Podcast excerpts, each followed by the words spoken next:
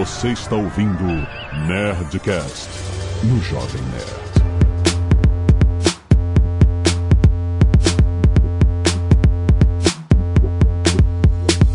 Landa, landa, landa, nerds! Aqui é Alexandre Antônio, Jovem Nerd, silício não é silicone.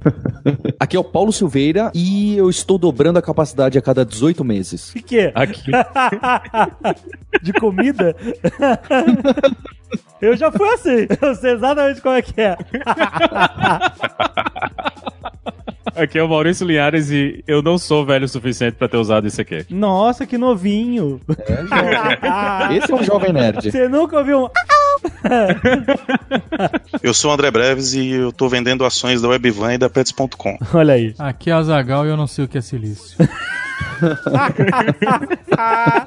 É um excelente episódio pra gente descobrir. Muito bem, nerds, estamos aqui em mais um Nerd Tech na sua timeline. Olha aí, trazido um Nerdcast de tecnologia todo mês aqui com a Lura, curso online de tecnologia. Cara, você já sabe, cara, nós sempre falamos sobre um assunto tecnológico muito maneiro. E hoje vamos falar sobre a história do Vale do Silício, rapaz. Vamos entender, afinal, o que é o Silicon Valley, porque não é o Vale do Silicone, e por que, que ele tem tanta importância no mundo da tecnologia. Afinal, o que acontece lá? Tá vendo? Esse papo tá muito maneiro. Fica aí.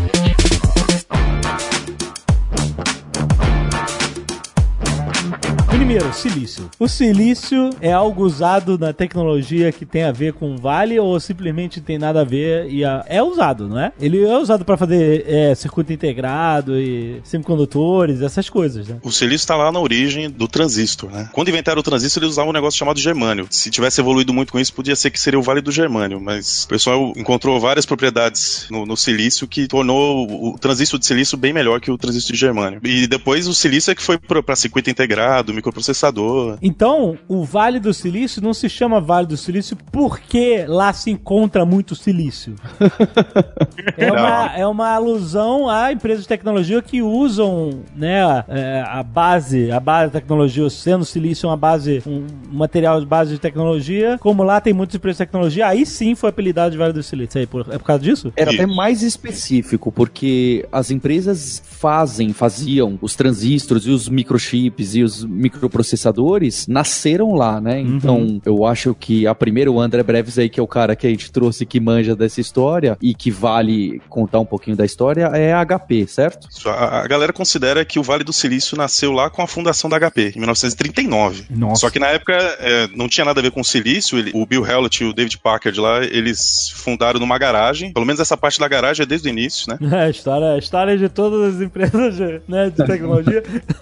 Tem que nascer em garagem. E Exato. aí, o primeiro produto deles foi um oscilador de áudio. Era um equipamento de áudio na época, lá na década de 30, 40. Eles conseguiram fazer um oscilador de áudio que era muito mais barato do que a concorrência. Então, tem um roteiro do Vale do Silício que você vai no- nos landmarks lá, no- nos locais que considera interessante. E eles consideram essa garagem da HP ali o local de nascimento do Vale do Silício. Aham. E tem dois caras que eles consideram os pais do Vale do Silício, né? Um cara era o reitor de engenharia lá da Universidade de Stanford, que é o Frederick Terman, que ele, ele mentorou muitos alunos lá de Stanford, convenceu eles a abrir empresas. Porque foi aquela época depois do crash lá de 29, e ele considerava que lá a Califórnia deveria liderar essa nova economia, e ele convenceu muitos alunos, entre eles o próprio Bill Hewlett e o David Packard, né? Que foi os que fundaram a HP, a fundar empresas lá. Então ele é um dos pais. O outro pai que o pessoal considera é o William Shockley. Ele é um cara que trabalhou lá no Bell Labs, que também é, é um lugar onde teve origem muitas das tecnologias que a gente usa hoje, e ele é um dos inventores do transistor. Aham. Esse, esse William Shockley. O Bell Labs não fica no Vale do Silício, mas ele lá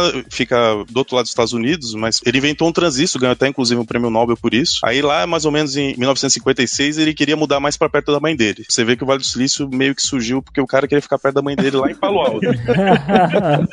Caraca, que maneiro. Aí ele foi lá pra Mountain View, montou uma empresa de, de semicondutores lá, de componente eletrônico, lá em Mountain View. E, e ele fez uma coisa que ele fez bem, foi o recrutamento da galera que foi lá trabalhar com ele. Ele pôs alguns anúncios de jornais tal, fez entrevista e pegou uma galera assim que eh, muitos PHDs, uma galera que na empresa dele, um detalhe dele que é interessante é que ele, ele era meio paranoico. Ele tinha uma tecnologia que ele inventou nessa empresa aí que chama o diodo de chocolate, que ele achou que ia revolucionar o mundo. Então ele ficou tão paranoico que ele colocava os funcionários dele em detector de mentira. Caraca. E aí a, a galera começou esse gerenciamento dele meio em cima da galera, que a galera meio que se rebelou contra ele. Eles se juntaram num grupo que ele, ele apelidou dos oito traidores. Ah. Foi uma galera que saiu da empresa dele e foi fundar uma outra empresa que essa sim foi a que revolucionou bastante, que foi a Fairchild, que é uma das empresas que criou o primeiro circuito integrado e tal. E desses caras aí que foram pra Fairchild, tem um dele muito conhecido que é o Gordon Moore, que é o cara do, da Lady Moore. Que depois da Fairchild lá, uma década depois, ele foi fundar a Intel, junto com, com o Robert Noyce. E a Intel nasce na década de 70, lá no Vale do Silício, é isso? E a Intel foi.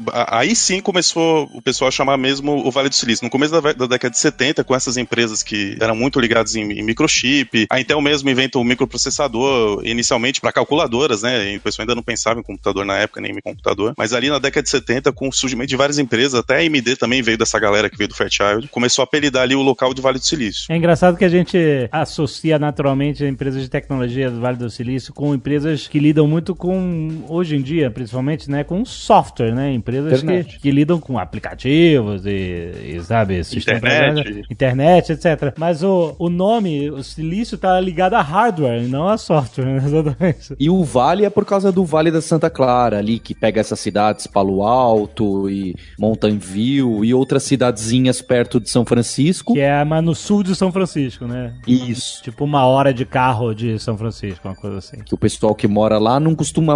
Em São Francisco tem as empresas, mas é nesse vale que concentra as grandalhonas, porque elas são tão grandes que aí eles acabam decidindo ir para essas cidades que são É. menores. Algumas, algumas delas são só cidades da empresa. Porque teoricamente, ficar mais longe da, de São Francisco é mais barato, mas até isso já foi destruído. é tudo caro pra cacete, era- tudo que é lugar. Era também da política da época, né? Que todo mundo queria morar nos subúrbios. Então, Sim. as pessoas não queriam ficar em São Francisco. Eles queriam ficar nessas cidades vizinhas. E as empresas, na hora que elas tinham que abrir, não, não vou abrir em São Francisco, ninguém vai querer se mudar pra lá, né? Vamos abrir a empresa aqui fora, no subúrbio, que tá aqui por perto. E as pessoas que vão morar próximo vão conseguir chegar na empresa de carro ou de qualquer outro jeito eles vão chegar. Por exemplo, no Googleplex, hoje deve ter o quê? 20 mil funcionários, alguma coisa assim? 30 mil? É, Tá sempre aumentando, disso. né? E o Facebook também é lá. Imagina a sede. Imagina quanto. Cara, isso é isso, isso é cidade. Deve ter uma cidade só do Facebook do lado do Facebook, uma cidade só do Google. e aí, todo fim de semana, eles, eles vão pro campo, pro deserto e, e fazem um charge um contra o outro.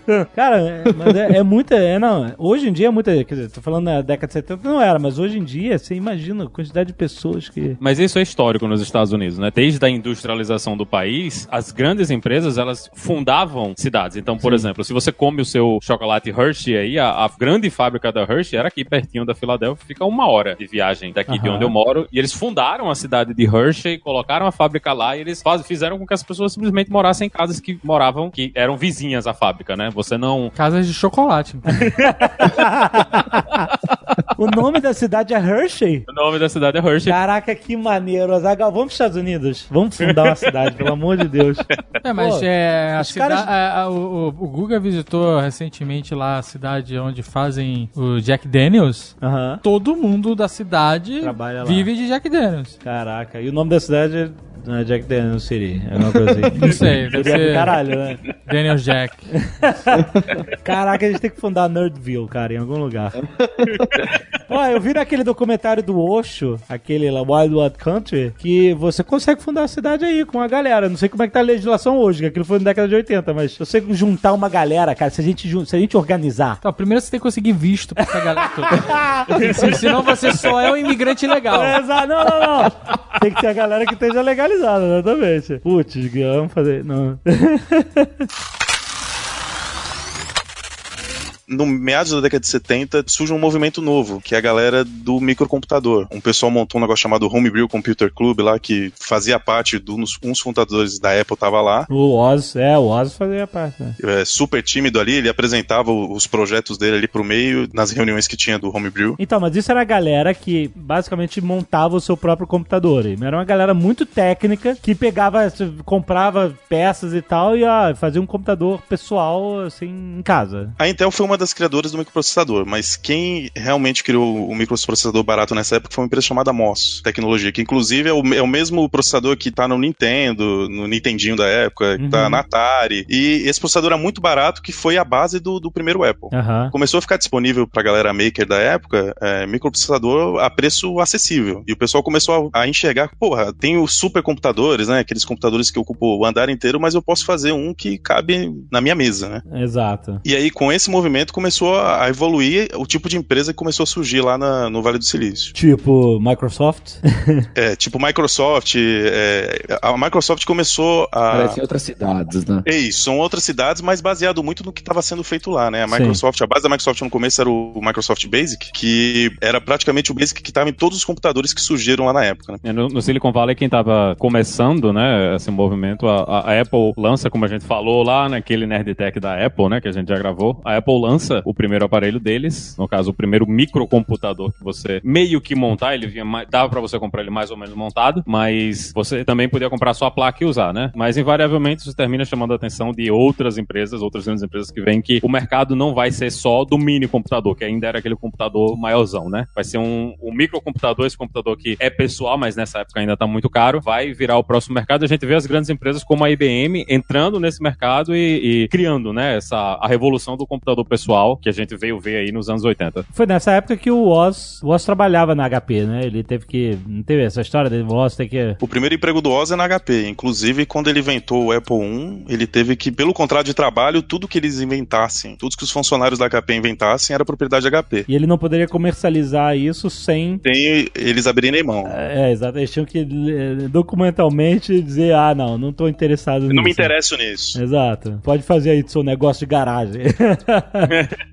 É aquele vacilo que você leva pro resto da Isso textualmente aconteceu, né? Ele, ele mostrou, eles não, não se interessaram e. E o Oz não queria largar o emprego pra fazer o Apple II. Ele, na, na cabeça dele, a Apple era uma brincadeira que ele fazia, né? Aham. Mas o futuro dele era como engenheiro da HP. Ele tem essa coisa de. Tipo funcionário público no Brasil, né? Eu vou fazer o meu negocinho aqui do lado, mas eu vou continuar empregado. recebendo o meu salário garantido. Na cabeça dele, até que o, o- na época da fundação, o cara que tava acompanhando eles ia fazer o, o investimento inicial, ele disse: ó, ou você sai da HP e fica só na Apple, ou você não vai ficar na empresa. Aí ele, depois de falar com os amigos, a família e tudo, a galera disse: não, vai, realmente, eu vou sair da HP e a gente vai ficar só na Apple. Mas ele, ele considerou ainda levar a Apple como side job dele aí. Mas ah, então, o Oz falava que, assim, ele, ele nunca escondeu isso. Ele, ele não tinha essa visão empreendedora do, do Steve Jobs, da galera. Ele era um engenheiro, né? Ele era um cara que sabia fazer os computadores, né? Tanto que ele até saiu da Apple bem cedo. Tipo assim, ele não saiu ontem da Apple, saiu mu- muito tempo atrás, né? Porque ele falou assim, cara, eu não, eu não sei lidar com essa parada aí e tal, vender minhas ações e, sabe, ter minha parada aqui, porque esse mundo de vocês aí não é o meu mundo, né? Mas ele é um cara realmente é, é admirável, né? O cara que, que tava lá desde o início da revolução, muito maneiro. Quando ele saiu da Apple, ele deu um monte de ação para os funcionários da Apple que o, o Steve Jobs achou que não mereciam ação. Ele distribuiu as ações dele. pra- Sim, sim. E essa coisa de finalmente as pessoas terem acesso ao computador e os microcomputadores e você levava o computador para casa, começa a criar a cultura que viria a ser a internet, né? Que a gente começa. As BBS já existiam, mas quanto mais gente tem computador, mais vão surgindo BBS e essas redes de troca de informação, né? Que você usa um, um modemzinho ou a sua linha telefônica, você disca para um serviço e você baixa a informação desse serviço de BBS. A BBS é- era justamente era um servidor local. Você ligava, telefonava para esse servidor local e você acessava o que tinha naquele servidor e você trocava mensagens com as pessoas que acessavam aquele servidor. Era uma internet local. Isso, mini internets, para os jovens que estão nos ouvindo. Mini internet, exatamente. E aí, olha só que assustador. Quando eu era jovem, jovem, jovem, nerd, um pequeno adolescente, eu acessava a BBS com eu e meus amigos e tal. Mas agora também acessava a BBS nessa época. A gente não se conhecia, mas ele acessava. Biohardware. Biohardware, olha aí, famoso aí. Inside do BBS também. sabe A gente acessava de BBS. Cara, sério, a gente tava na crista da onda da tecnologia, do que era mais avançado. A gente, caralho,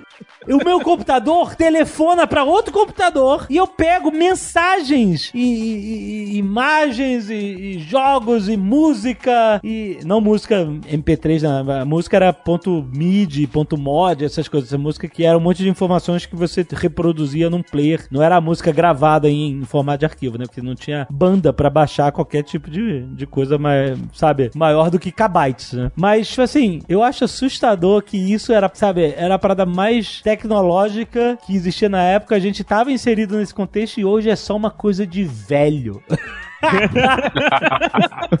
Essa molecada não faz ideia do que é uma BBS. A gente, porra, cara, na, é- na nossa não. época. Muita gente hoje em dia não faz ideia do que é um computador.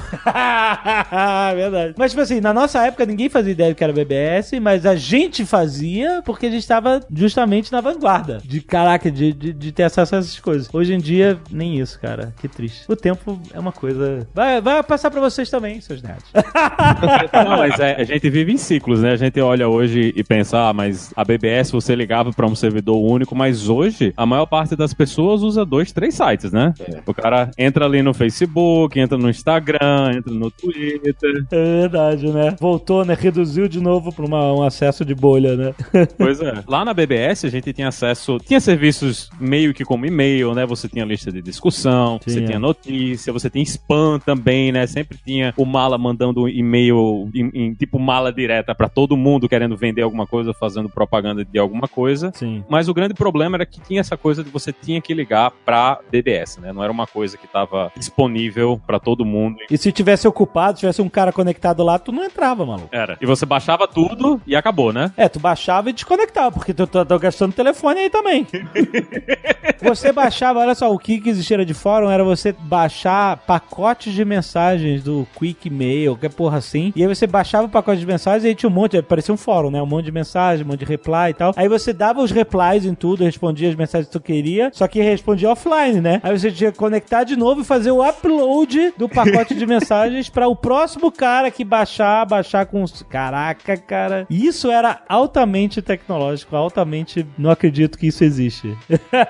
Ah, eu já contei essa história várias vezes de que eu, quando saí da faculdade, eu, eu programava o meu computador pela BIOS Olha, isso é impressionante. pra mano. ligar, acessar a internet, baixar meus e-mails pra quando eu chegasse em casa Já tá tudo já lá. tá lá. Hoje em dia eu não faço ideia de como eu fazia isso. ah, tu não conhecia o Blue Hands ainda. Hã? Tu não conhecia o Blue Hands nessa época. Não, não, fazia sozinho. Caraca, olha que impressionante. é, meu amigo. A gente conectava pra jogar Duke Nukem e Doom, E Doom. Pro, pro telefone do teu amigo, era só você e ele.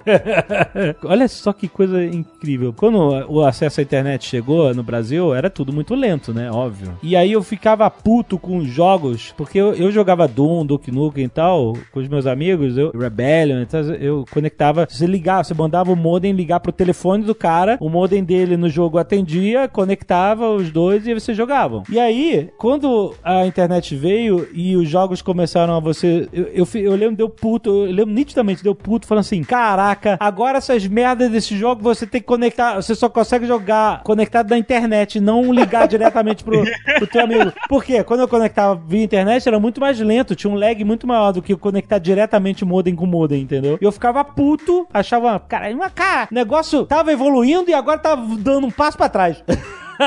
Não, e você tinha que tirar os telefones da casa da linha, né? Porque se alguém levantasse o telefone Alguém na hora que você atendesse tá outro, jogando, é, fudeu, acabou tudo. É uma merda. Não, e aí que começou a- o sono ir pro saco, né? Porque aquele bendito pulso a partir da meia-noite, Exatamente. Ah, sim, é. madrugada inteira. Eu sempre fui de madrugada, então pra mim isso era ok. Porque assim, você gastava por minuto de dia e de madrugada gastava só um pulso. É eu isso. lembro quando eu comprei uma linha telefônica pra acessar a internet. Olha Caramba. que burguesinho. Olha a riqueza. Dependendo, dependendo da época, valia uma casa, né? Não, não era nessa época. Era, era já numa época que era mais barato. Eu já trabalhava. Ah, tá. E aí um sócio do hotel que eu trabalhava é, ia sair do Brasil, voltar pra Espanha, sei lá. E aí ele tinha uma linha telefônica. Ah, tu comprou dele? Comprei Caraca. dele. Mas não foi, não era mais nessa época que custava uma casa, um carro. Eu comprei por um, por um valor que eu conseguia pagar, né? Aham, aham. E Mas aí, eu comprei pra, porque Só pra internet. porque tinha a linha de casa e pra eu não ficar ocupando ela, Que comprei uma maneiro. linha só pra internet. É, rapaz, é isso aí. E nessa época o que tava acontecendo? Mas eu só usava depois de meia-noite. Ou eu não precisava ter comprado a linha, na verdade, porque ninguém usava o telefone. ah, verdade. Eu conectava domingo 5 horas da manhã pra jogar Warbirds, rapaz, porque era a única hora Tenente que tinha... Dyke. Tenente Dyke, exatamente. Que era a única hora que tinha um ping decente, ping amarelo, pra gente jogar informação, os brasileiros lá jogando. Era um, era um simulador de Segunda Guerra, de, de aviação, né? Segunda Guerra. Mas o que que tava acontecendo nessa época? Final da década de 90, assim, meados da década de 90 no Vale do Silício? Quando a internet começou a chegar. 94, 95 a internet para nós, seres humanos, sem ser a comunidade acadêmica, pega forte, né? Sim. E aí surgem as primeiras empresas que gigantes que duram até hoje e também surgem as que vieram a falecer rapidamente na famosa bolha da internet, né, a bolha.com. Então, as que surgem lá em 95, 96, algumas perto do Vale do Silício, outras não, né? A Amazon, eBay, Yahoo. E essas conseguem de alguma forma vencer esse começo da internet porque dado esse boom, Vale do Silício, tudo aquilo de venture capital, né, investimento de risco que começou a acontecer, que é tema do Nerdcast Empreendedor 16, né, do Vale do Silício. Tudo isso começou a levar os preços, né? A galera falou: "Bom, isso aí vai vai dar muito dinheiro". E então os preços lá é- eram mais malucos ainda do que são hoje em dia, né? Preço das ações dessas empresas que ainda não, não vendiam muita coisa. Parecia pra- Bitcoin. Aí vai ter gente que vai se chatear com isso aí. Tem- A Amazon, a Amazon em específico é um caso interessante porque a Amazon ela poderia ter surgido no Silicon Valley, né? O, o- o Bezos ele sai de Nova York depois que ele resolve que ele vai fundar a empresa, ele sai de Nova York e pensa, ó, eu posso abrir lá no Vale do Silício, mas tem um detalhe, tinha, tinha um detalhe importante nessa época nos Estados Unidos. Se você operava um serviço de envio, né, de pacotes, tipo esses a revistinha da Natura, né, que a gente tem no Brasil. Se você opera um serviço desses nos Estados Unidos, você na época você só pagava impostos para pessoas que fizessem compras no estado aonde você opera. Então, se você opera, por exemplo, na Califórnia, você vai pagar o sales tax, né, que é o imposto lá na venda do produto, a pessoas que estão comprando da Califórnia. Se uma pessoa de Nova York compra você, teoricamente, teoricamente, o cliente deveria tirar o sales tax de Nova York e pagar direto ao governo. Obviamente, ninguém fazia isso, né?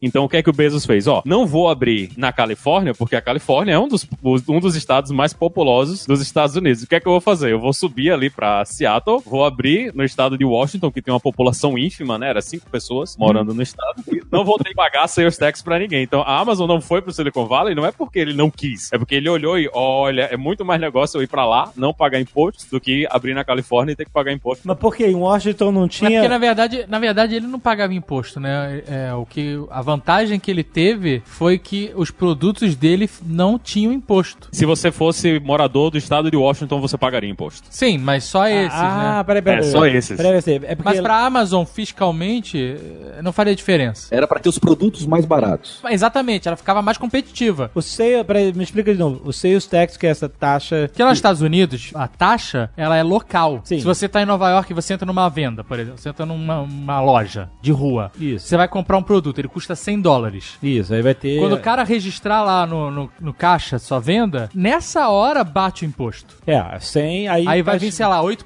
acho que é em Nova York. Tantos por Aí vai pra pular pra 108, por Aí exemplo. você vai pagar ele. É, por tem exemplo. estados que é mais barato, é 6%. Tem Aham. outros que é, sei lá, 4, tem estados que não tem imposto. Em Quando eu Washington fiz não a primeira tinha. conta da a minha primeira conta na, na Apple Store, na, na iTunes Store, Ah. eu usava um, um endereço de Oregon.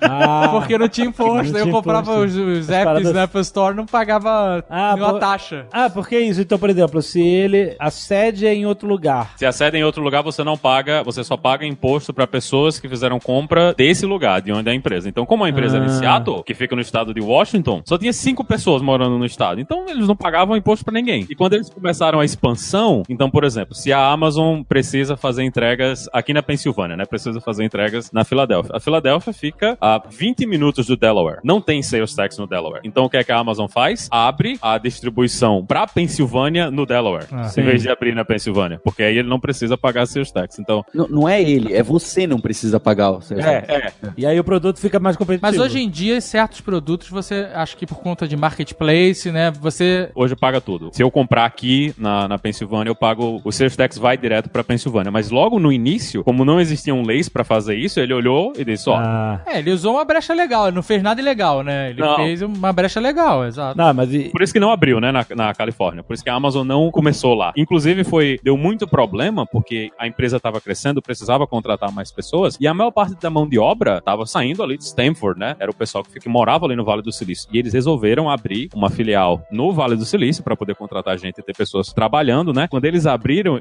os advogados disseram: ó, vamos fazer de tudo aqui para que nunca aconteça uma venda de nada aqui na Califórnia, pra gente não correr o risco de ter que pagar imposto aqui na Califórnia. Então era tipo uma empresa separada, uma subsidiária da Amazon separada que contratava as pessoas para trabalhar na Califórnia. Não era tipo a Amazon.com mesmo que contratava essas pessoas.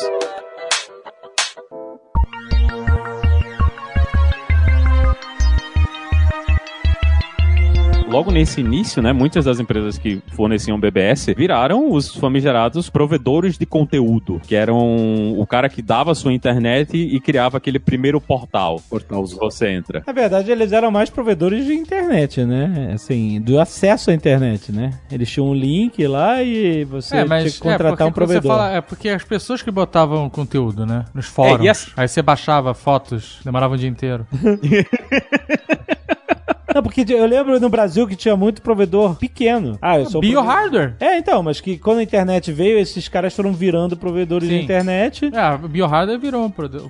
E, O maior era Mandic. Mandic, São Paulo, isso aí. E não era uma coisa controlada por telecom, isso que eu tô querendo dizer. Não, Era uma exato. coisa de empresas pequenas que tinham um link lá com as telecoms. Como elas conseguiram esse link? Que eu fico, né? Como é que elas conseguiram esse link? Elas pagavam uma, pagavam uma grana, né? Porque esse link era o quê? A Telebrás que. Tipo isso, não era? Era a Telebrás que vendia. Ainda vende, né? Ainda tem, de vez em quando, eu ainda vejo a lenda de empresas que compraram linha dedicada da Embratel pra fazer esse serviço, porque eles têm um data center dentro da sede da própria empresa, em vez E de. eu lembro que existia algum tipo de movimento pra que, ah, agora, se você tiver internet, você é obrigatório por lei você contratar um provedor. Teve. Não, isso faz tempo já. É, não era? Isso, na verdade, foi na época da transição. Isso aí foi uma jabuticaba, né? Só tinha no Brasil esse negócio aí. Porque o- o- os provedores de, de internet na época não investiram no backbone. E aí acabava que toda a internet passava por duas ou três grandes telecom ali. Eles tinham que pagar essa taxa pra eles. E eles mesmos não tinham lucro pra eles. E aí, na, na época, eles acabaram comprando por esse provedor da internet para os provedores pequenos ter uma, uma renda. Porque a maior parte da renda deles iam pro backbone, que era de empresa grande. A famosa venda casada. Era a famosa venda casada. Nos Estados Unidos foi um pouco diferente, porque o pessoal que, que era essas BBS, eles terminaram virando provedores de conteúdo e de internet ao mesmo tempo, e a gente teve os grandes surgindo, né? Que no Brasil chegou bem depois, mas um dos maiores na história, logo nesse início da internet, nos Estados Unidos, era a American Online. Ah, América Online. Os CDs infinitos. O maior fabricante de CDs. O que você fez, exatamente. É, rapaz. Na- no, auge, no auge da empresa, a metade dos CDs produzidos no mundo eram CDs da American Online. Que isso? É. Caraca. Eles imprimiam uma quantidade absurda de CDs e eles, e eles tinham táticas que eram muito interessantes. Por exemplo, as aulas nas universidades aqui nos Estados Unidos começam em setembro, né? Então, antes do início das aulas, eles enviavam CDs da American Online para todos os dormitórios das universidades dos Estados Unidos. Aham. Porque na hora que você chegava na universidade, já tinha o CD da American Online para você fazer o, o- o trial da American Online lá. Aí você fazia o trial, pagava o serviço e ficava lá os seus quatro anos de universidade usando a American Online como seu provedor de internet lá. Aham. Nessa época ainda se pagava por hora, né? Então você pagava por hora o acesso à internet. A gente viu isso no Brasil também. Logo no início, esses provedores pagavam por hora. Surge o portal, né? Esse portal que não era só para você acessar a internet. Ele tinha conteúdo, eles forneciam um e-mail. Depois a gente começa com o Messenger da American Online, né? Que é o, o AIM. Isso, os provedores começam a entender que eles têm que prover, além deles darem a internet, eles têm que ter um início da internet. Porque nessa época, 93, 94, 95, não tinha muito como você navegar. Né? Você entrava na internet e o que é que tem na internet? Como é que você acha? Exato. Como é que você acha as coisas? Não né? tinha Google. É, não tem Google. Ima- Imaginem a internet sem o Google. Não tem Google. Ah, mas tinha Yahoo, essas coisas, né? Que Alta Vista. Ah, Alta o grande Vista. Alta Vista. Mas o Yahoo você tinha que cadastrar os sites, né? É, Era cadastrado manualmente é, o site lá, era como se fossem páginas amarelas, né? Exatamente. É, e o, o Yahoo começa com o Yang e o Philo. Era Jerry and David's Guide to the World Wide Web.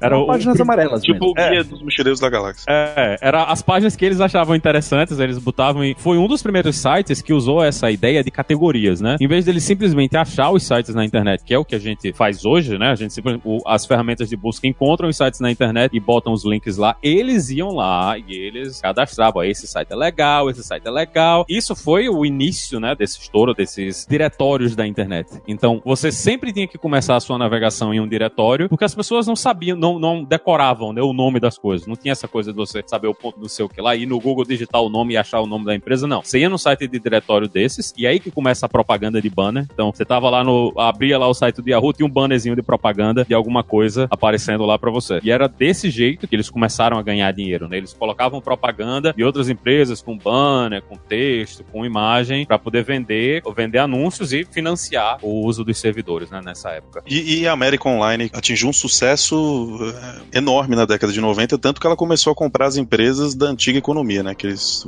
comprou a Time Warner. A American Online comprou a Time Warner inteira. O grande desastre depois da explosão da bolha foi esse merge da American Online com a Time Warner. Com a Time Warner. E o pessoal, como viu esse grande sucesso da American Online, ficou meio que sinônimo empresa da internet vai dar muito dinheiro, porque a American Online dominou tudo. O pessoal começou a, a investir enlouquecidamente nas empresas de internet. A galera entendeu que esse era o futuro, mas se empolgaram rápido demais, né? tipo, ainda não tava nesse ponto, nesse nível, né? E aí muito dinheiro foi gasto e, e, muita gente quebrou antes do tempo, né? O pessoal começa a quebrar no ano de 2000, começa a ter uma quebradeira geral, né? E o índice Nasdaq naquele ano tem um momento que cai 78% em relação ao pico, que para padrão brasileiro já é complicado alguma coisa cair 78%. Para americano é tipo um negócio que você, o pessoal dá risada, porque ninguém nunca acredita que um índice lá vai cair 78%, ou seja, no tempo que for. Porra, 78% é inacreditável. É, é, é, pular pela janela, mano. Exato. Muita gente fez isso.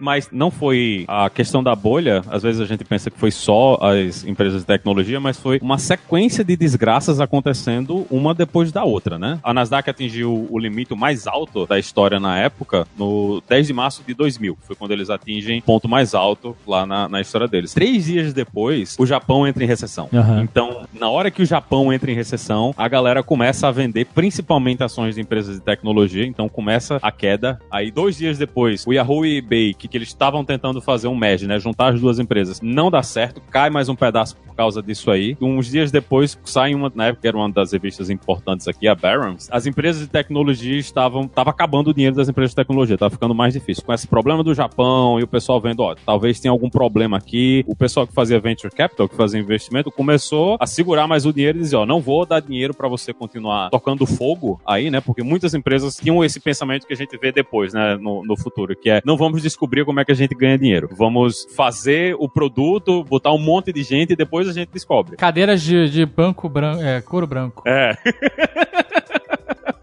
Tem o, o, ET da época, né? Porque o, ET que foi o, o pessoal joga toda a culpa do crash dos videogames. Tem lá o Webvan e o Pets.com na época da bolha lá, que os caras, por exemplo, do Pets, que vendia ração para cachorro, nunca não sabiam nada do mercado. Eles cresceram muito rápido, né? Com investimento e tal. Isso. E tinha um nome bonito. É, né? Um nome fácil e tal. E aí, tipo, só que não tinha uma estrutura para fazer acontecer o negócio, não era isso? É o grande lance de todos os sites dessa época, né? Se você conseguia o nome do site .com, você ia conseguir investimento. A não ser sexo.com, né? Esse também não precisa de investimento. Exato. Pois é. Mas se você tivesse o, o domínio.com de alguma coisa, você ia estourar. Afinal de contas, todo mundo vai cair no seu site só por causa disso. Exato.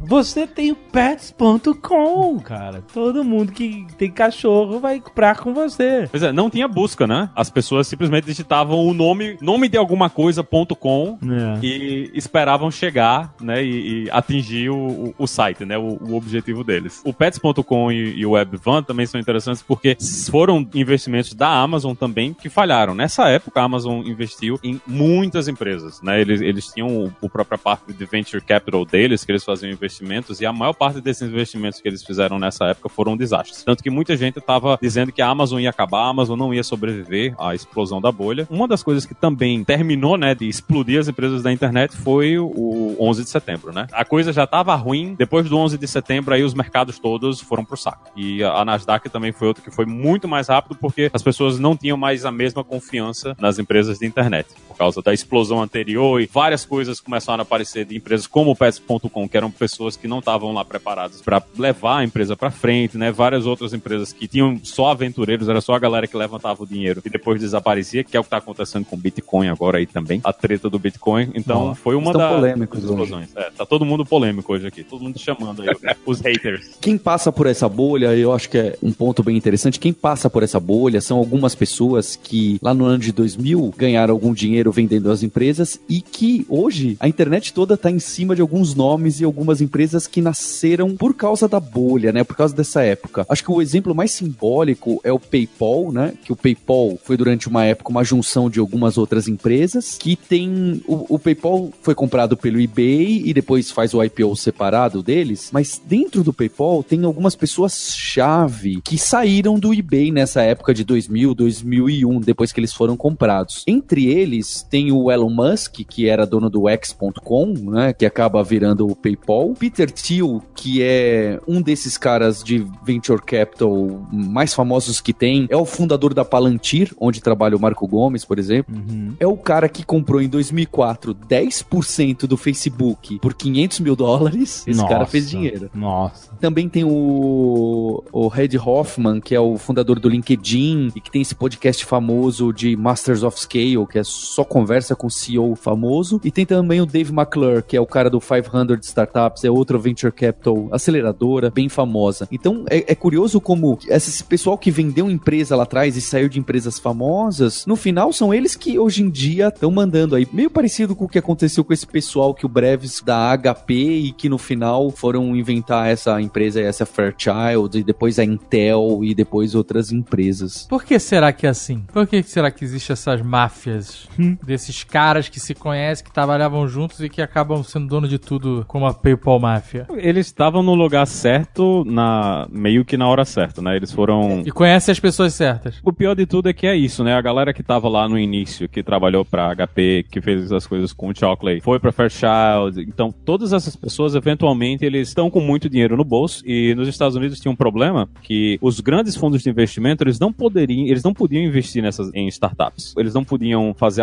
aporte direto em empresas de startups. Imagina o fundo de aposentadoria do Banco do Brasil financiando um- uma empresinha pequena, tá entendendo? Isso não acontecia lá nos Estados Unidos. Então, toda essa galera que tinha esse dinheiro e estava vendo as oportunidades, eles começam a criar essas empresas de venture capital, que, que é capital de risco, né? Você não sabe o que é que vai acontecer. Pode dar muito certo? Pode, mas também pode dar um negócio muito errado. Então, você pode ter investido na, na empresa errada e perder dinheiro. Então, esse pessoal que estava no início, estava envolvido lá dentro do Vale do Silício, até uma coisa que muita gente fala, né? Ah, mas como é que a gente faz o Vale do Silício em outro país, em outro lugar? Não vai acontecer um Ah, Vale é. do Silício em outro país, em outro lugar. Impossível, impossível replicar. Pois é, nem, nem aqui nos Estados Unidos eles conseguem. O pessoal fala, ah, Nova York vai ser o novo Vale do Silício. Não, não vai. Entendeu? Não adianta você querer empurrar, porque a situação que eles tinham lá era muito diferente. Então, eles tiveram essas empresas que tiveram IPO, que eles ganharam muito dinheiro, eles estavam com o dinheiro em caixa, né? Eles tinham esse dinheiro e eles queriam fazer alguma coisa com esse dinheiro. Então, qual foi a melhor opção que eles tiveram? Olha, eu tenho esses amigos aqui, né, que estão com uma ideia, estão com um protótipo, estão com alguma coisa. Eu acho que isso vale a pena, eu faço o meu investimento anjo, né? Faço, dou aquele primeiro dinheiro para os caras começarem. Então, a galera que entrou nisso aí logo no início, juntou ainda mais dinheiro, fez ainda outros investimentos e continuou crescendo o bolo. Tanto que em muitos momentos na história do Silicon Valley, existem brigas para ver quem é que entra nos rounds de investimento. Acho que foi o, o Bezos também, que ele, na hora que o Uber fechou o primeiro round de investimento, ele ligou pessoalmente para um dos caras que estava controlando e disse: Quero entrar nesse round de investimentos com a mesma proposta que você deu para os outros caras. O cara disse: Não, mas a gente já fechou, a gente não tá mais aceitando dinheiro. Ele disse: Eu quero. Caraca, mano. E ele entrou, tá entendendo? Então, essa coisa de tô participando, tô entrando dessa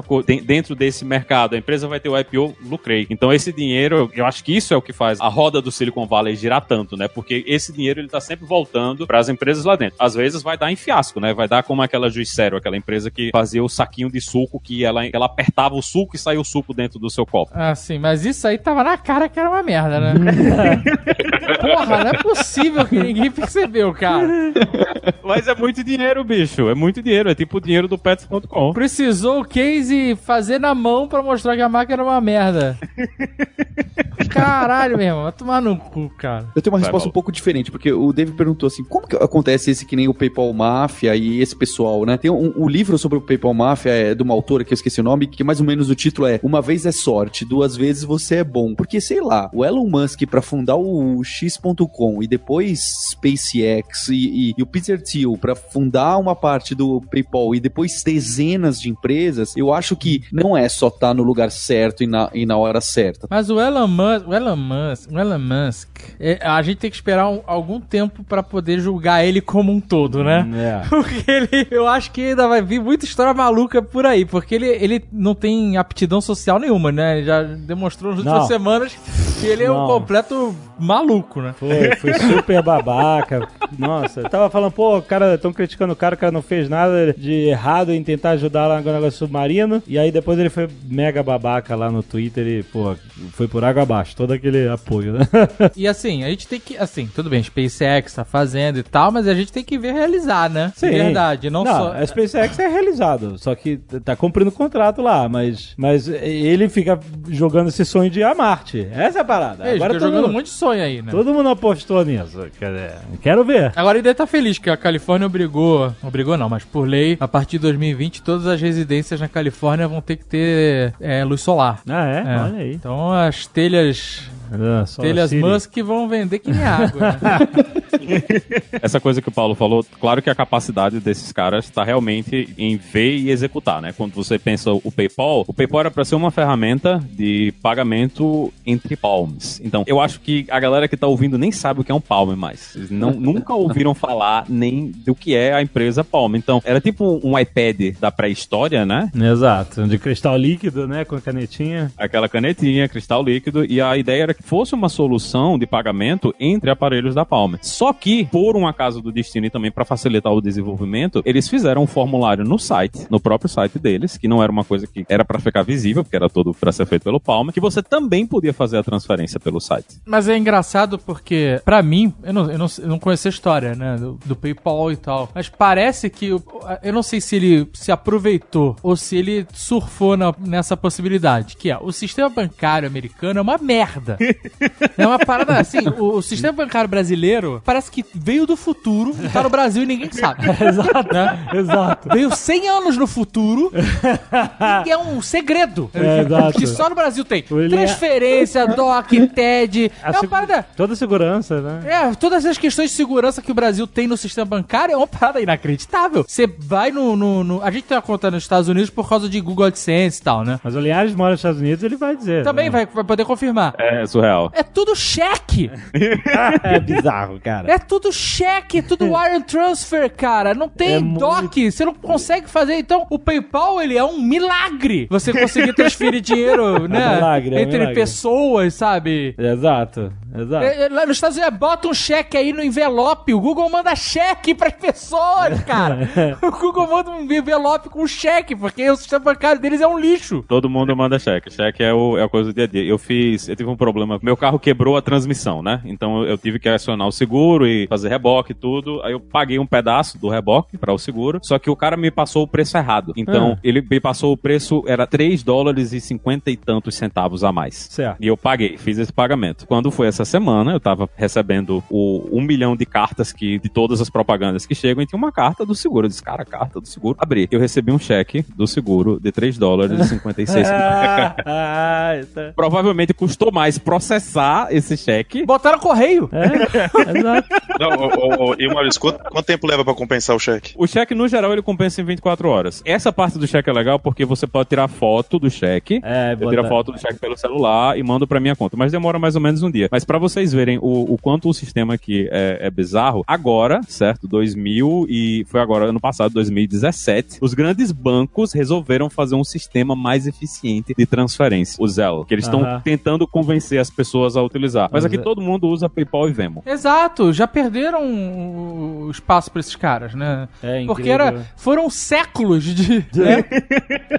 parados e a pessoa, puta, tem que usar outro sistema. E aí surgiram ah, ah, o Apple Pay, por exemplo, né? Você agora pode transferir dinheiro, mandar dinheiro pro seu amigo pela Apple. Você pode fazer isso há milênios pelo PayPal. O sistema bancário brasileiro ele é eficiente e seguro porque é questão de sobrevivência mesmo. Porque você tinha hiperinflação. Hiperinflação. Se você demorasse um dia pra transferir o dinheiro, ele valia metade. É verdade. Exato. E, e aqui é fábrica de malandro. Se você não tiver um sistema seguro, você não dura uma semana e você vai ser fraudado a rodo, né? Mas não tem um negócio nos Estados Unidos que ninguém pode saber o número da sua conta bancária, porque senão tá fudido, podem fazer fraude com. Pode. Ele, ele pode, inclusive, tirar dinheiro da sua conta, se ele souber o- os números. Caraca, que bizarro, né? É Lá, muito o bizarro, número é. da conta é, o um nome do diabo, é o nome do diabo, sabe? é? Exato. Você não pode falar o nome. Não. O diabo Ai. não pode revelar o nome, que senão o exorcista consegue expulsar ele. É Exato. isso. Você não pode Exato. revelar o seu. Aqui no Brasil, whatever, souber a tua conta, bota dinheiro aí. Lá não, lá nego tira. São três números, né? Tem três números aqui. Um é o número da conta, e tem o, o- o número eletrônico e tem o número pra wires. Aí se a pessoa souber esses três números, ele pode zerar a sua conta. Caralho, cara, isso é inacreditável, cara. Isso é uma maluquice. Tem coisas muito legais. Por exemplo, a minha conta de energia, ela é pagamento automático. Mas olha como é que é o pagamento automático. Eu vou no site da empresa de energia, eu digito o meu usuário e a minha senha do meu banco. Eles usam isso pra entrar na minha conta e tirar o meu dinheiro. Incrível. É muito louco. Mas é, é a realidade. É nisso que várias dessas empresas de pagamento entram, né? O, até o Facebook. Eu, eu não sei se tem no Brasil, mas no Facebook aqui você consegue fazer transferências bancárias também. Eu posso pegar dinheiro da minha conta bancária e mandar pra um amigo meu no Facebook. E entra lá no Facebook e vai bater na conta bancária dele. E é muito mais eficiente que o próprio sistema que os bancos dentro do país têm, né? Pra fazer transferência. Esse esquema do- de você não saber as informações. É porque, assim, quando você é nos Estados Unidos, quando você é pego fazendo um negócio desse, você se fudeu. Porque crime fiscal lá da cadeia, né? É, lá é sério, mano. É, eu acho que é a única, é a única coisa que freia as pessoas. Porque senão, cara, imagina. Mas aqui a gente tem muito roubo de, de identidade, porque o, o equivalente ao CPF também não é uma coisa que você pode distribuir para outras pessoas. Aham. O Social Security. Você não pode dar o seu Social Security para outras pessoas, porque se elas pegarem, elas podem fazer empréstimo, elas podem tocar o terror, fazer cartão de crédito, fazer o que elas quiserem. Teve- não teve um cara de uma seguradora, alguma coisa que o cara queria dizer que eles eram mega seguros e o cara botou outdoors com o Social Security dele. Assim, eu duvido vocês fazerem alguma coisa com o Social Security aí, tipo, o cara tem 17 processos por fraude, alguma coisa assim. o nego pegou o Social Security e realmente fez merda.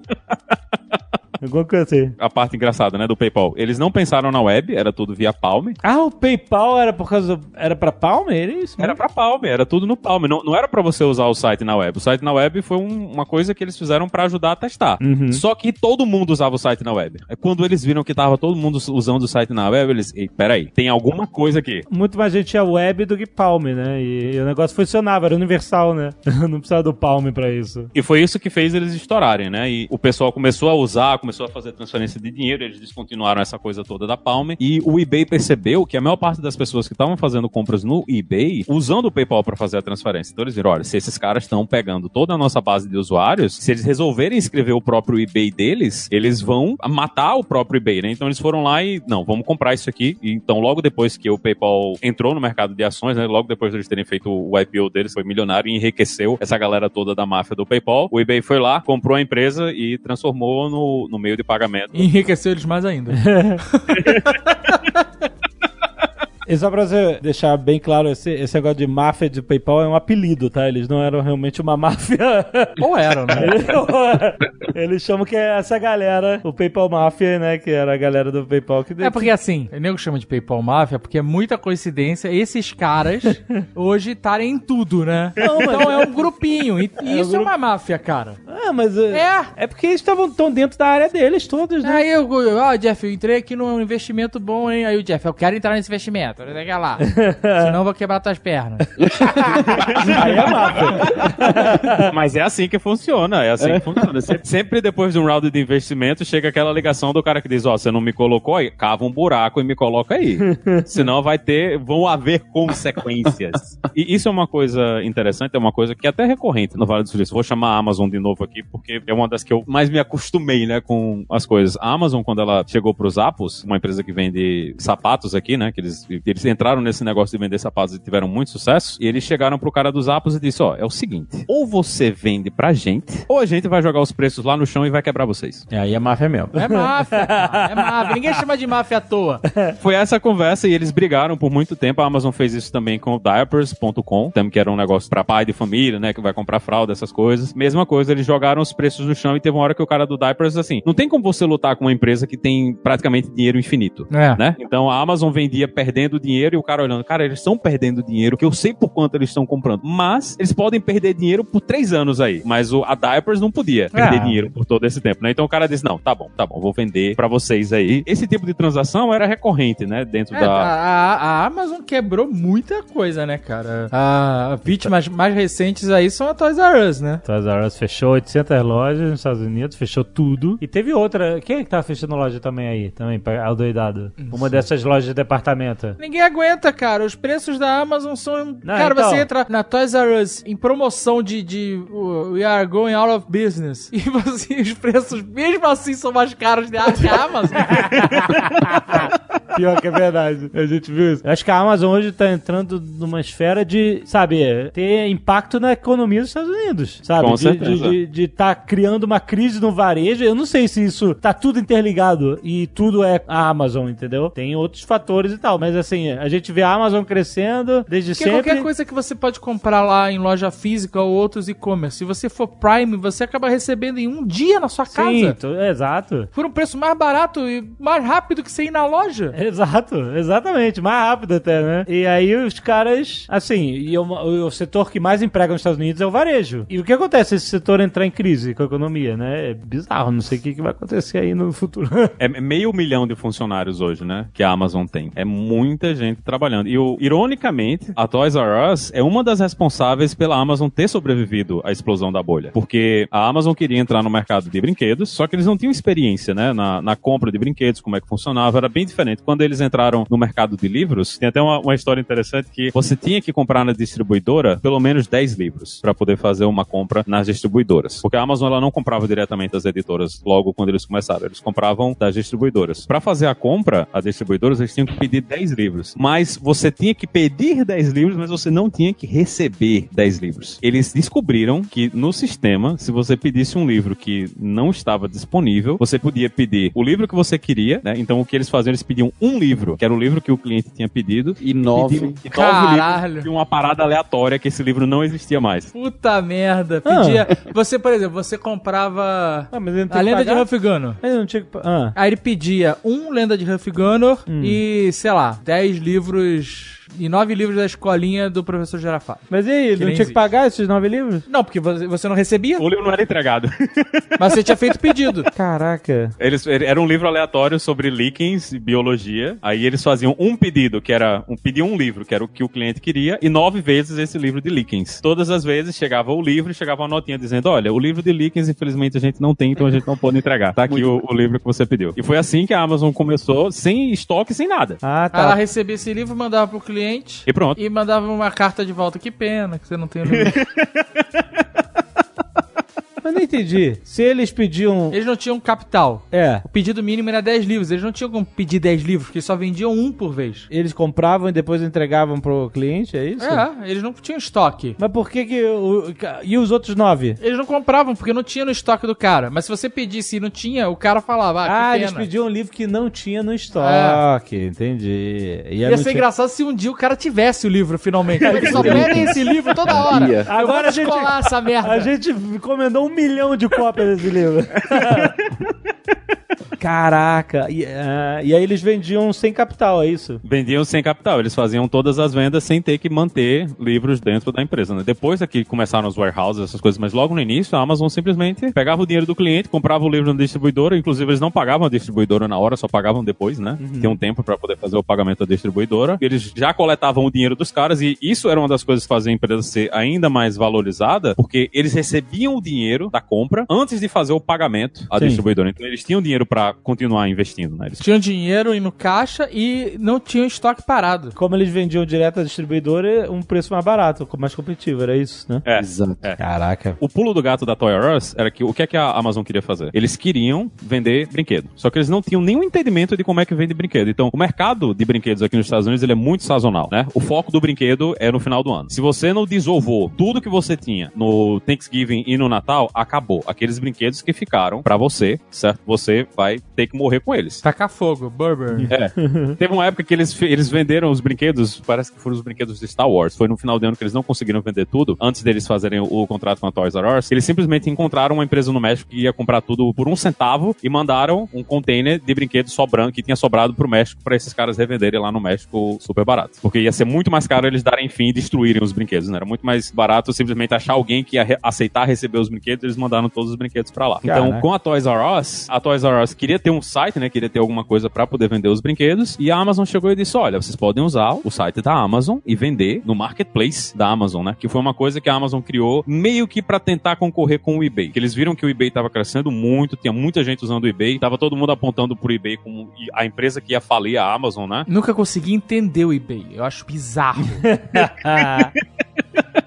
Mas é, nessa época as pessoas achavam que o eBay ia falir a Amazon, que a Amazon era, era empresa do passado, que estava no modelo de mercado no passado, ia morrer por causa do eBay. Então o Bezos ele começou a investir nessa parada de vou criar esse marketplace para poder vender. E nesse caso, ele chegou para Toys R Us e disse: ó, a gente fornece para vocês o sistema, o site, tudo pronto, e vocês vão vender brinquedos aqui. Que para eles era muito melhor, eles só precisavam manter o estoque da Toys R Us dentro dos armazéns da Amazon e fazer entrega. Todas as compras era a Toys R Us que fazia e eles que definiam, né, como é que ia ser a venda. Mas a Amazon fazia o delivery. Fazer o delivery. Toda a parte de venda, né, pelo site, você não entrava no site da Toys R Us, você comprava na Amazon e era vendido pela Toys R Us. Entendi. A Toys R Us era exclusiva dentro da Amazon, né? Só a Toys R Us podia vender brinquedo. Depois rolou muita treta por causa disso aí, porque a Amazon tentou quebrar esse contrato de várias vezes, vendendo brinquedos de outras formas, né? Pra vender produtos que a Toys R Us não tinha. Mas nesse início, eles faziam isso e a Amazon tanto lucrou muito com a Toys R Us, e depois eles fizeram a mesma coisa com a Target. E esse, a lucratividade que eles tiveram com esses contratos de marketplace foi o que fez com que eles sobrevivessem ao estouro da bolha e, melhor ainda, deu a eles o conhecimento de como o mercado de brinquedos funcionava. E eles tentaram fazer isso várias outras vezes. Eles pegavam um competidor, puxavam o competidor para dentro da Amazon, aprendiam como é que era o negócio do competidor, depois davam um chute na bunda do cara e ó, agora tu te vira aí que agora a gente vai fazer tudo só. Cara, que careca safado esse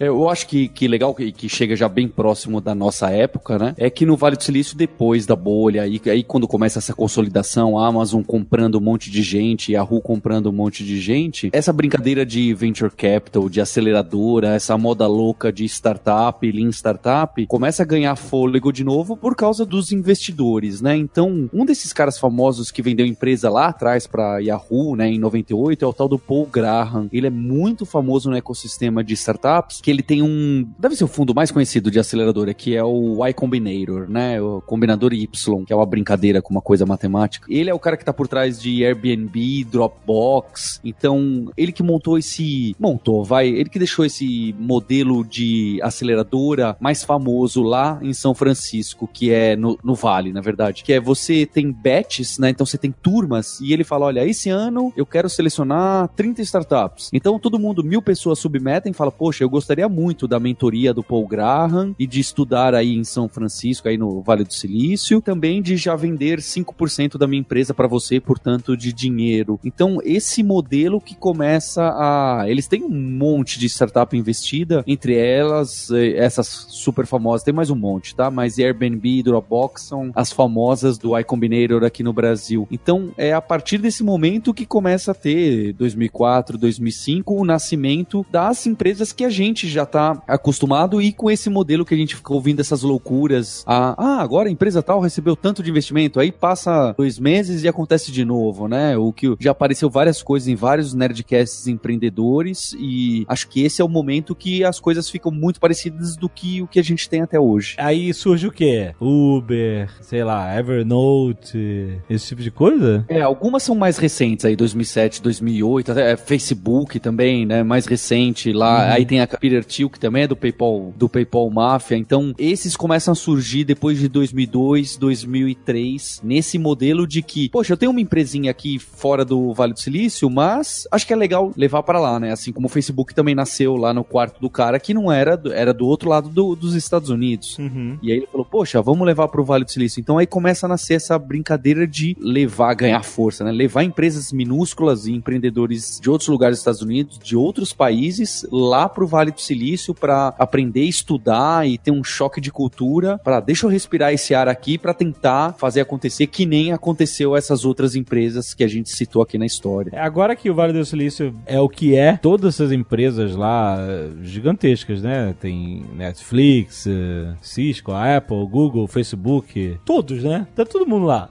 todos. A Amazon tem escritório, né? Também tem coisa lá. eh, Não tá só em Seattle, né? A HP, a Intel, a Pixar, etc. Todos esses caras. Estar lá é caríssimo. Por causa justamente uma economia fortíssima. Você tem pessoas com salário alto morando todo num, sabe, num- numa área, né? Não é só uma cidade só, mas tem várias cidades, né? Em volta ali do É, mas Palo quem é Alto. de imóvel lá, os preços, né, joga lá em cima. né? É, Palo Alto, São José, Santa Clara, Cupertino, né? Mountain View, tudo são municípios que ficam aí na, na área do Vale do Silício. É caríssimo você montar uma empresa lá. Ainda mais, pô, startup, todo mundo começa sem grana e tal, você com um investidor, ou então. Não tem um lance de, de pessoal que aluga carro pra dormir no carro, pra... What? Tem. Teve um funcionário do Google que ele morou uns meses morando num RV que ficava estacionado no estacionamento do escritório onde ele trabalhava. Caraca, maluco. Pra não ter que pagar. Um dos grandes problemas do Vale do Silício e dos Estados Unidos no geral é o que eles chamam de NIMBY, né? Que é Not in My Backyard. É, é um pouco diferente do Brasil, né? Então, muitas das cidades, elas têm leis que dizem que essa região ou esse bairro só pode casas que são single family. Então, tem que ser uma casa que mora uma família sozinha. Então, você não pode construir um prédio, Hum. né? É diferente de no Brasil que, de repente, o cara quer construir um prédio de 30 andares, ele vai lá, vai na prefeitura, faz o processo dentro da prefeitura, prédio de 30 andares lá, pronto, tá Hum. construído. Nos Estados Unidos isso dificilmente acontece. Isso é bom para quem já tem o imóvel, né? Então o cara que já tem um imóvel, ele vai valorizar o imóvel dele, porque cada vez mais mais pessoas vão querer morar naquela região. Então o imóvel dele que valia 100 mil hoje vale 2, 3, 4 milhões. Então para quem é dono de imóvel é muito bom evitar que esse tipo de construção aconteça. Então a maior parte das cidades, você o pessoal olha foto de Nova York, né? Vê todos aqueles prédios ali em Nova York, mas quando você entra um pouquinho para um pouco mais distante de Manhattan, você- todos os prédios que você vê são prédios de quatro andares, quatro, cinco andares. Uhum. As cidades americanas, elas são muito mais horizontais, né? Elas não são tão verticais como a gente imagina que elas são por causa desse tipo de coisa. Então isso faz com que seja muito caro você morar. E por isso que os salários lá no Vale do Silício são muito mais altos. É foda, né? Que o salário é alto, não é porque, assim, tudo bem, são super qualificados profissionais e tal, mas o salário é alto pro cara poder viver ali perto, né? Mas é. É uma loucura, né? Tem lugares já na, na região, ali do Vale do Silício, que ganhar 120 mil dólares por ano, imagina aí, ganhar 120 mil dólares por ano, não faz de você classe média mais. É, a gente, a gente teve lá recentemente o, o André, né? André Souza, ele tá trabalhando agora no Facebook, né? E antes tava trabalhando no Google ali. E onde que ele mora? Ah, numa dessas cidades aí. Bem, ele mora numa dessas cidadezinhas lá. E a gente Então. foi num, num barzinho. Cara, micro cidade, de nada, de nada. Não era super cidade, não era um São Francisco, nada disso. Era uma micro cidadezinha satélite onde as pessoas só moram. E a gente foi num, num bar lá, num bar bem simplão que ele conhece, que, que ele come. E tinha 70 torneiras de chopp. Exato. A parada era gigante lá por dentro, né? Porque é o nível das pessoas que estão morando ali, entendeu? Galera que mora lá é porque não consegue morar em Montonville, que o preço é absurdo, mas a galera que ganha super bem e tem uma estrutura monstro nos lugares whatever, sabe? É. Tá surgindo a cultura do restaurante self-service nessas partes mais caras dos Estados Unidos agora, tipo o que a gente tem no Brasil, porque eles simplesmente não conseguem mais contratar gente pra trabalhar. Porque Pois é é. muito caro você morar perto e é impossível você dirigir duas horas É. pra chegar no restaurante. Então, os restaurantes self-service estão surgindo nos Estados Unidos porque não dá pra pagar a mão de obra pra trabalhar, pra morar perto do restaurante. Ah, o, o- o- o nosso amigo Elon fizer o Hyperloop dele, vai salvar, né? Né? A galera vai poder morar do outro lado do país e. né? Caraca. Você mora na Flórida e trabalha no Vale do Silício.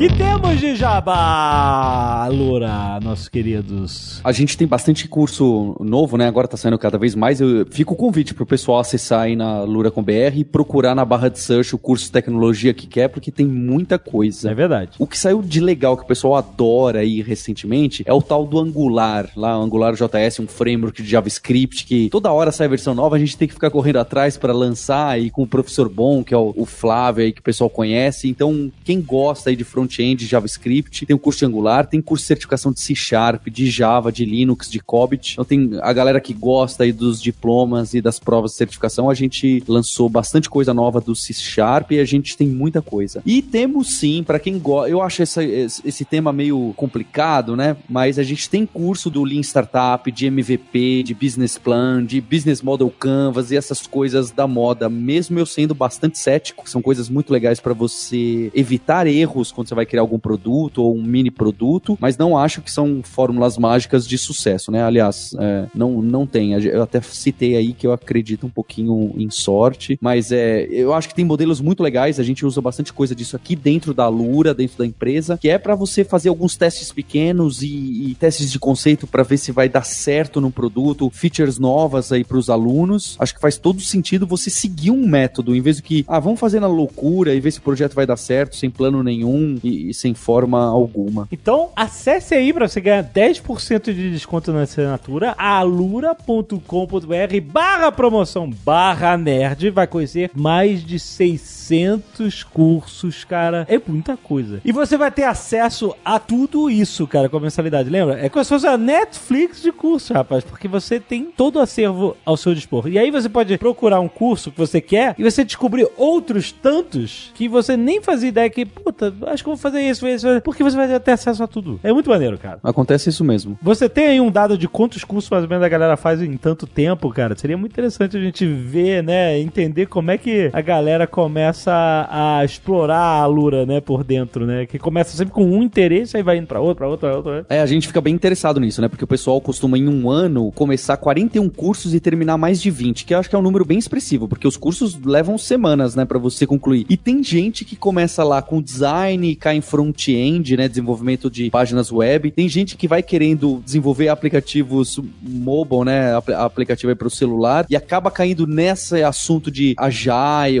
de startup, de montar time, gerenciar projeto. Então é, é legal mesmo que você vê. O pessoal começa com um, dois cursos de uma área e cai para um outro. Mesmo porque a necessidade da pessoa é abrangente, né? Então é, tem, o acervo é tão grande na Lura que justamente a pessoa pode customizar a sua necessidade, né? Tipo assim, ah, eu preciso saber isso, aquilo e tal. Às vezes não é assim, ah, eu preciso saber Java e depois que eu souber Java acabou todos os meus problemas, resolvi tudo. Exato. Né? Às vezes a pessoa tem um problema mais complexo que ele tem que saber um pouco disso, um pouco daquilo, um pouco disso, né? E aí, cara, você vai vendo realmente como você é bem servido um acervo gigantesco de cursos da Lura, cara. Vale a pena conhecer alura.com.br barra promoção barra nerd pra você ganhar 10% de desconto. Olha aí. Valeu, pessoal. Valeu, galera. Até mês que vem.